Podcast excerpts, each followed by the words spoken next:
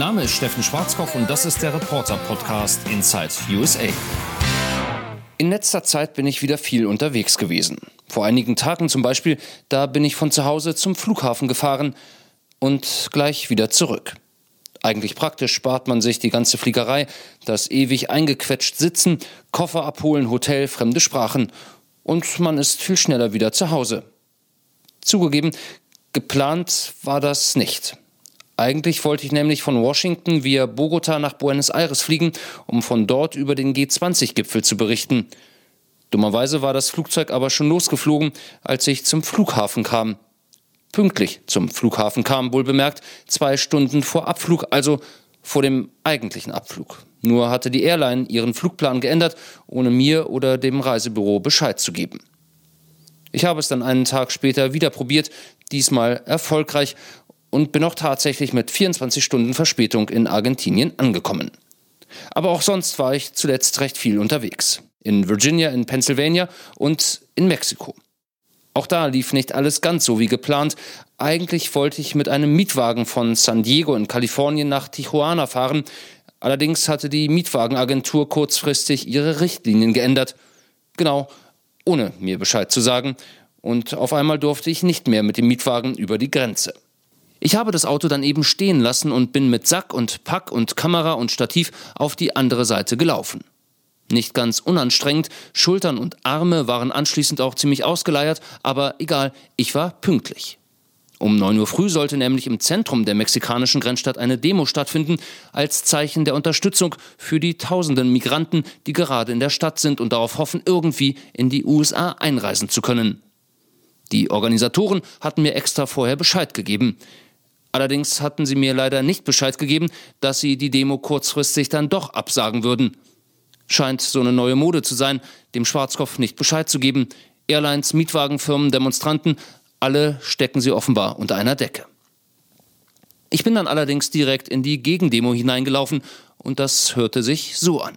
Migrantes sí, invasores no. Migrantes sí, invasores no. Migrantes sí, invasores Mein Spanisch ist limitiert, aber die Botschaft war doch ziemlich verständlich. Keine Invasoren und bitte nicht hier bei uns. Ein Herr mit Brille und ohne Haare war offenbar der Taktgeber. Abwechselnd brüllte er in Richtung der anderen Demonstranten und in meine Richtung. Manchmal vertreiben Kamera und Mikro potenzielle Gesprächspartner ja, manchmal ziehen sie sie an. Hier war letzteres der Fall.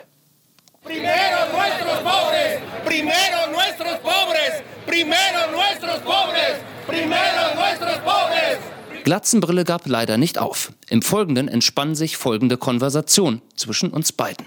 Ich, no hablo español. Er, ich, I'm sorry, I don't speak Spanish. No español. Er, ich, no comprendo. Er, Irgendwann gab dann Glatzenbrille Gott sei Dank auf, weil er es interessanter fand, sich mit der Polizei zu kloppen.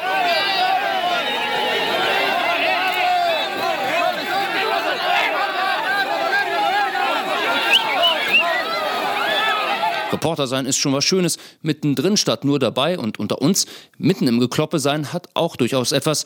Schließlich will man ja die besten Bilder haben, auch wenn das Stativ, das man sich auf den Rücken geschnallt hat, bei Zeiten etwas drücken kann. Ich hatte das ja schon früher mal erwähnt, ich drehe ab und zu ganz gerne alleine als sogenannter Videojournalist. Ich bin kein Künstler an der Kamera, eher der Typ Handwerker, aber in der Regel ist alles sendefähig.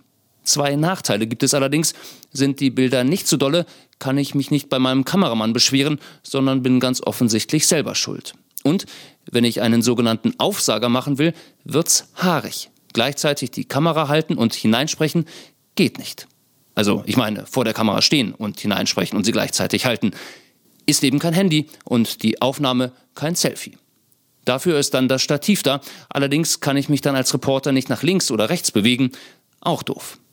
Das Gute, gerade bei Demos gibt es ziemlich viele potenzielle Assistenten. Man drückt einfach schnell jemanden die Kamera in die Hand, alles auf Automatik, Aufnahmeknopf gedrückt und lossprechen. Die Stimmung wird langsam aggressiver. Es hat auch schon Auseinandersetzungen gegeben zwischen Mexikanern und Immigranten hier in der Stadt. Hat auch in Tijuana sehr gut geklappt, wobei ich später beim Schneiden des Materials feststellen musste, ziemlich viel Himmel zu sehen und relativ wenig Steffen. Der freundliche Mexikaner war einfach etwas zu klein. Die nächsten Tage wurde es deutlich ruhiger an der Grenze von Mexiko zu den USA. Ich bin dann wieder heimgeflogen, wie die meisten anderen Reporter auch. Am darauffolgenden Sonntag versuchten dann allerdings 500 Migranten die Grenze zu stürmen. Nur leider hatte uns mal wieder niemand Bescheid gesagt. Airlines, Mietwagenfirmen, Demonstranten, Migranten ist wirklich auf niemanden Verlass heutzutage. Zwischen Mexiko und Argentinien war ich, wie eingangs erwähnt, auch noch in Virginia und Pennsylvania. Als Korrespondent muss man ja schließlich etwas für seine Bildung tun und auch für die Bildung der Kinder. Hat jedenfalls die Reiseleitung, also die werte Frau Gemahlin, gesagt und deshalb einen Ausflug nach Jamestown und einen nach Gettysburg angeordnet. In dem einen Ort kamen 1607 die ersten Siedler aus England an, in dem anderen schlugen sich 1863 Soldaten der Unionisten und Konföderalisten die Köpfe ein, ziemlich viele Köpfe sogar. Vor allem die Kinder waren begeistert. Geschichtsunterricht, herrlich. Jahreszahlen, toll. Restaurierte Gebäude, wunderschön. Handwerker, Perückenmacher, Schmiede, Schreiner und alles in traditioneller Kleidung. Boah. Und viel Laufen im strömenden Regen. Noch viel besser. Und nochmal happy fürs Fotoschauen. Cheesecake. Auch ich zeigte nach fünf Stunden leichte Ermüdungserscheinungen, die Reiseleitung hingegen nicht. Sie hatte noch sehr viele Fachfragen, außerdem mehrere Fotoapparate und Videokameras dabei, damit der Nachwuchs in ein paar Jahren sich das alles nochmal anschauen kann. Ich glaube, die Kinder freuen sich schon jetzt. Und ich mich auch auf die nächste Überraschung in meinem Korrespondentenleben.